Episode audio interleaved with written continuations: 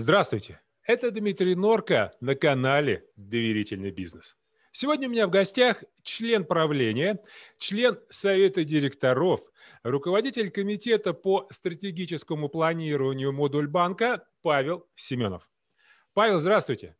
Здравствуйте. Ну, давайте рассказывайте нам про замечательный модуль банк. Замечательный модуль банк. Это действительно замечательный модуль банк. Он на рынке уже более 7 лет. И за 7 лет он построил действительно стоящую и понимающую малый бизнес экосистему. То есть это банк, который полностью построен предпринимателями для предпринимателей. Скажите, ну а если мы возьмем классические банки, там топ-3, топ-5 э, российских, там же тоже, в принципе, предприниматели, и они тоже для предпринимателей. Или все-таки что-то не хватает? В чем, ну, когда в чем разница? Разница существенная. Все-таки, если мы берем там какие-то топ, топ-3 банков, это все-таки более такие классические большие структуры, э, изменения в которых происходят ну, относительно для них быстро, но все-таки не настолько, насколько хотелось бы малому бизнесу. Они не способны подстраиваться под различные индивидуальные условия предпринимателей. Ну, то есть мы прекрасно понимаем, что есть разные сегменты бизнеса. У каждого сегмента есть свои потребности. Нам очень легко быстро перестроиться, просто потому что у нас нет, например, огромного объема физических лиц, там, которых нужно обслуживать. Вот мы у нас вот только предприниматели, мы можем очень быстро для них все а, построить, что-то создать, новые продукты запустить. В этом наше отличие. Мы быстры, мы понимаем разные сегменты, и нам несложно очень быстро меняться. Павел, а можно ли сказать, что вы в большей степени клиентоцентричный банк? Абсолютно.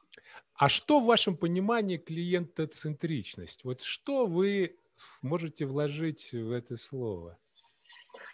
На самом деле мы считаем, что все очень просто. Есть большая проблема сейчас на рынке, она связана со 115 федеральным законом, когда, если прям для совсем несведущих, когда банки банят предпринимателей просто потому, что у них вот такая система, вот им кажется, что они сомнительные никто не дает никаких правил игры. То есть, когда ты заходишь в банк, ты не знаешь, будешь ты заблокирован или не будешь, несмотря на то, честный ты бизнес э, и что у тебя все хорошо, и ты все вроде правильно делаешь.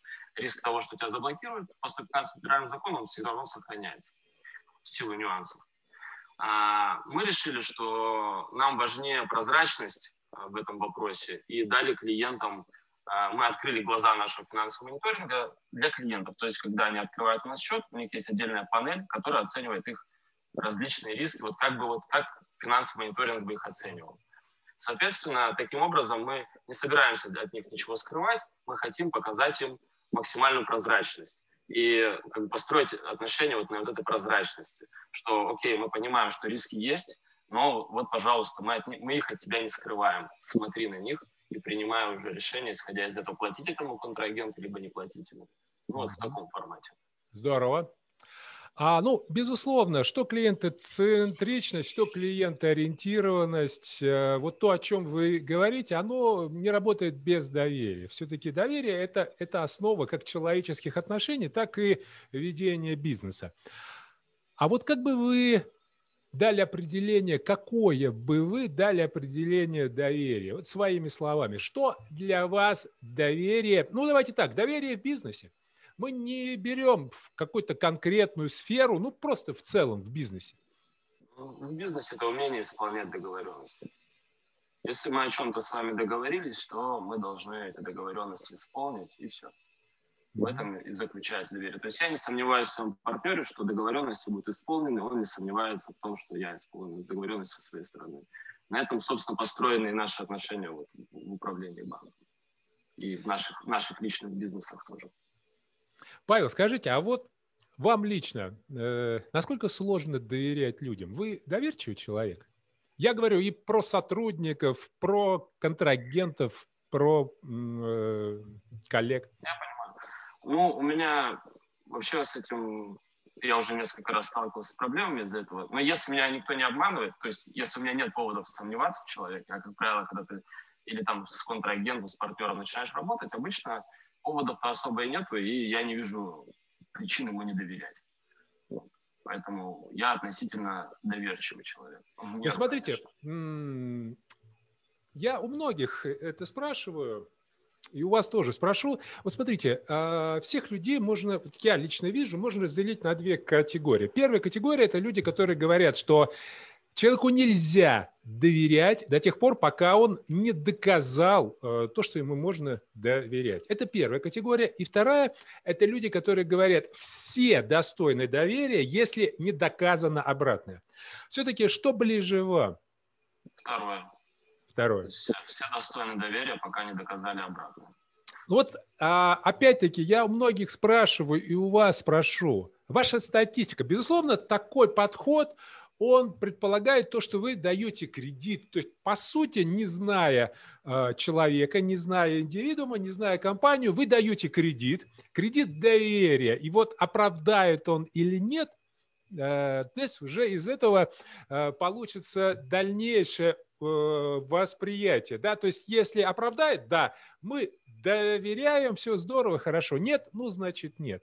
Скажите, вот на вскидку, ваша статистика, сколько раз этот кредит доверия был подорван, и есть ли сравнение с теми потерями, которые из-за доверия вы понесли, а, сравнение с теми выгодами, которые вы получили, когда давали этот кредит, и он оправдался?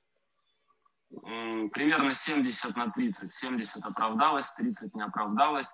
И если говорить про выигрыши, ну, то есть вот все истории и потери сравнивать, mm-hmm. то, конечно, я заработал гораздо больше, то, что даже сейчас мы там управляем банком, мы сюда пришли всей командой, а мы друг другу доверяем, и это был длинный путь, и мы начинали доверие, мы начинали доверительные отношения, не зная друг друга там несколько, там, 4-5 лет назад. И мой личный бизнес, там, онлайн-бухгалтерия, мы тоже построили с человеком, который, ну, которого можно был изначально просто кредит доверия выдан, и он его не подвел. А с теми, с кем не случилось, ну, не знаю, вроде, вроде небольшие потери. Я понял.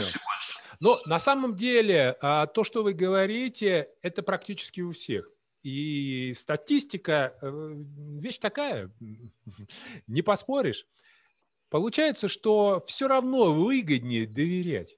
Выгоднее и морально, и финансово, намного выгоднее. Да, безусловно, могут быть потери, хотя, опять-таки, потери не из-за доверия, а из-за доверчивости. Это немножко разные вещи, да, но выгоды всегда очевидны, всегда, и для бизнеса тоже.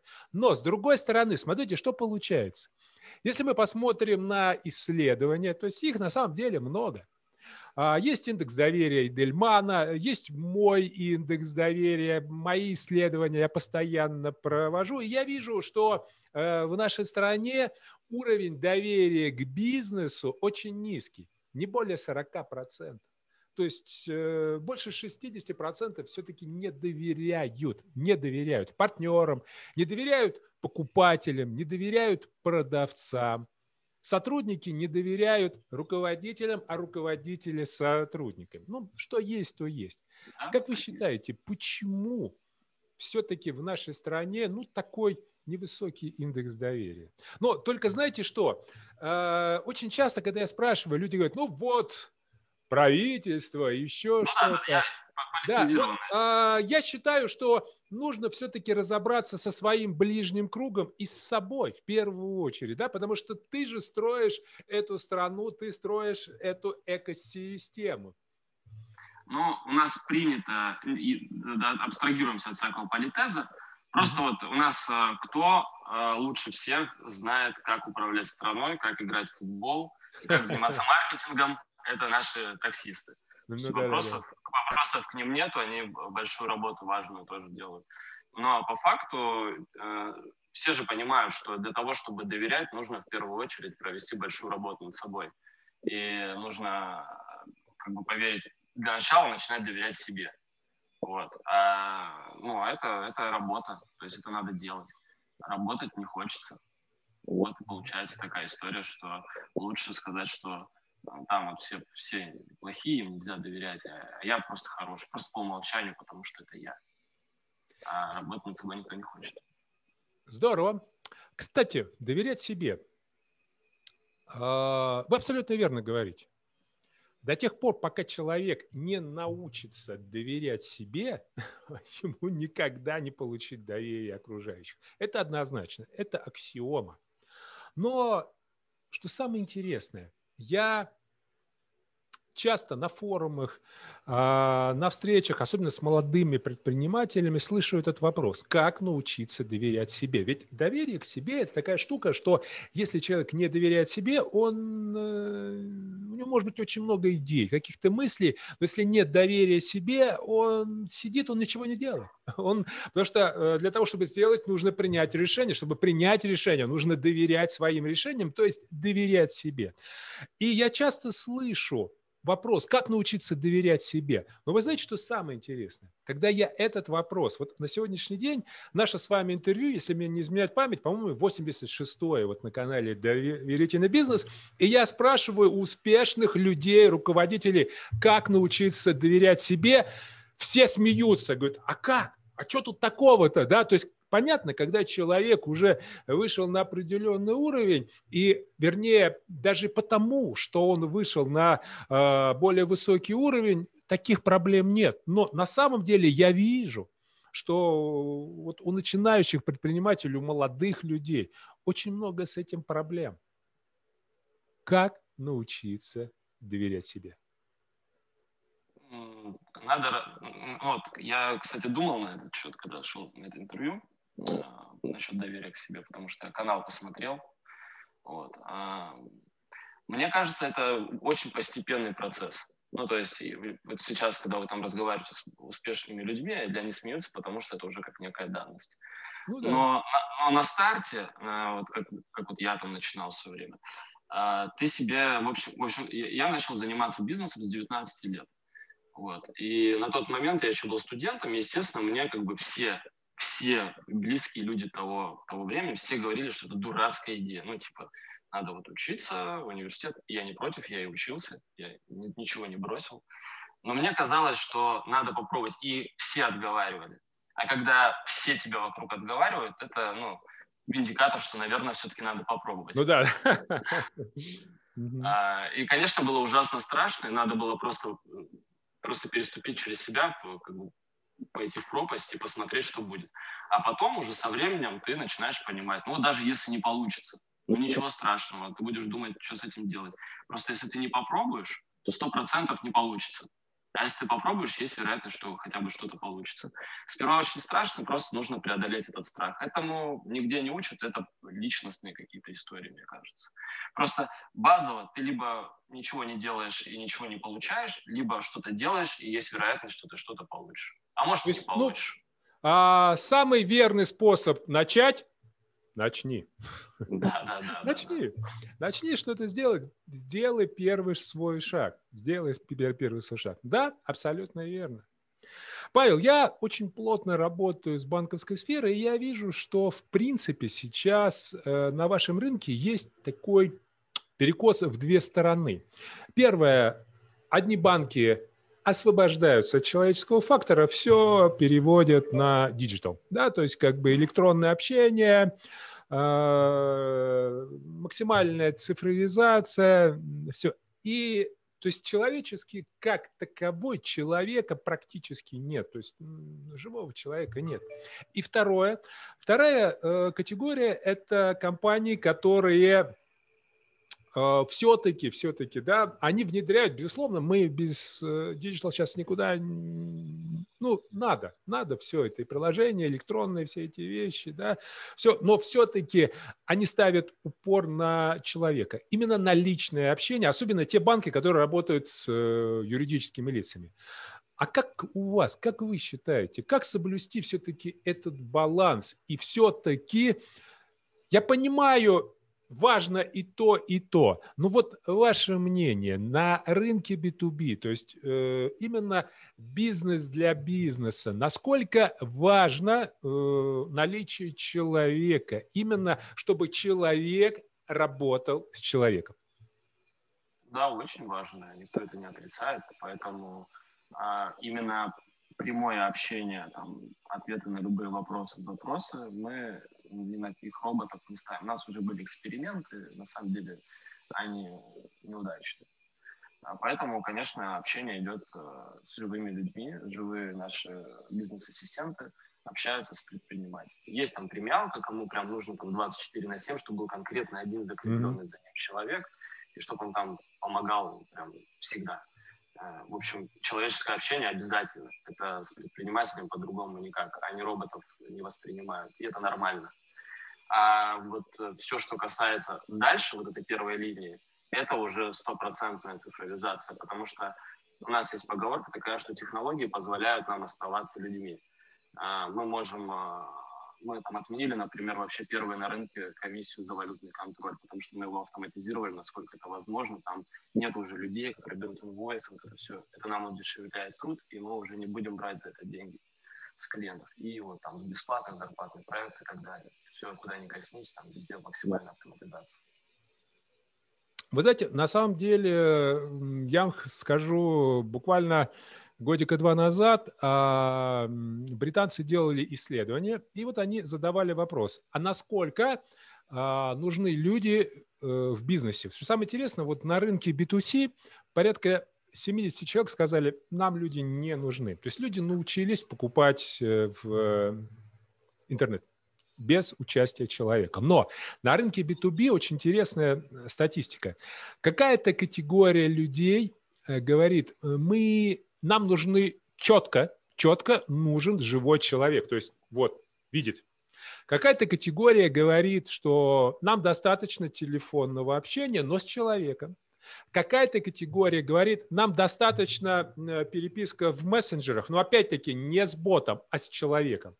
И какая-то категория говорит, нам никто не нужен. Так вот, что самое интересное, в совокупно первая категория в купе в целом, да, 94%. А то есть, по сути, по сути, только 7% говорят, что нам не нужны живые люди. И да, естественно, исследование британское, но я вижу, что данные у нас точно такие же. Все то же самое, потому что в конечном счете покупают не фирмы, не компании, а покупают люди. И сегодня выделиться э, своим продуктом сложно невозможно. Выделиться можно только общением. А, Павел, ну и последний вопрос. Все-таки для того, чтобы создать компанию высокого уровня доверия, нужно иметь команду. Команду людей, команду сотрудников, единомышленников, которые будут делать так, чтобы вот клиенты начинали верить, чтобы было все на высоком уровне. А как вы набираете людей? По каким критериям? И вот что нужно, чтобы работать у вас? Расскажите. Ну, так вот, большими мазками в целом. Нужно, самое главное, это, как мы считаем, качество, это, конечно, эмпатичность. То есть э, мы, мы, мы проводим тестирование на входе и смотрим, как, собственно, наши будущие сотрудники, если мы говорим про тех, кто будет непосредственно работать с клиентами, как они проявляют свою эмпатию в тех или иных ситуациях, потому что это очень важно. Клиенты разные бывают, и мы ни в коем случае не должны воспринимать там негативные эмоции как что-то личное. То есть надо уметь с этим работать и помогать. А, ну, как бы в разных подразделениях э, разные требования, но если мы говорим про те самые важные подразделения, которые наше лицо, которые вызывают то самое доверие при первом касании, ну, конечно, мы смотрим, чтобы ребята были эмпатичными, чтобы они стремились к тому, чтобы они были эмпатичными, чтобы они хотели при этом еще заработать. Хорошо бы, чтобы было и то, и другое. А бывает, что перекос, но в целом лучше, конечно, эмпатия в данном случае. И я бы хотел добавить, у нас э, внутри компании есть э, такой слоган «Свои люди рядом». Мы, собственно, транслируем его и на клиентов. У меня тут на футболке он написан просто зеркально это вот наша, наша кредо. Свои люди рядом, что в, менеджменте, что там, уровнем ниже, и что мы для клиента свои люди, и клиенты для нас свои люди. Это вот, это Классно. вот наш девиз. А, располагает свои, свои люди, да. Ты и я, мы с тобой одной да. крови. Здорово, здорово. Ну и на этой позитивной ноте а, наша встреча подошла к концу. Напоминаю вам, что сегодня у меня в гостях был член правления а член Совета директоров, руководитель Комитета по стратегическому планированию Модульбанка Павел Семенов. А на этом мы с вами заканчиваем. Но, друзья мои, расстаемся мы ненадолго. Буквально через пару дней мы с вами снова встретимся на канале «Доверительный бизнес». С вами был Дмитрий Норка и до новых встреч.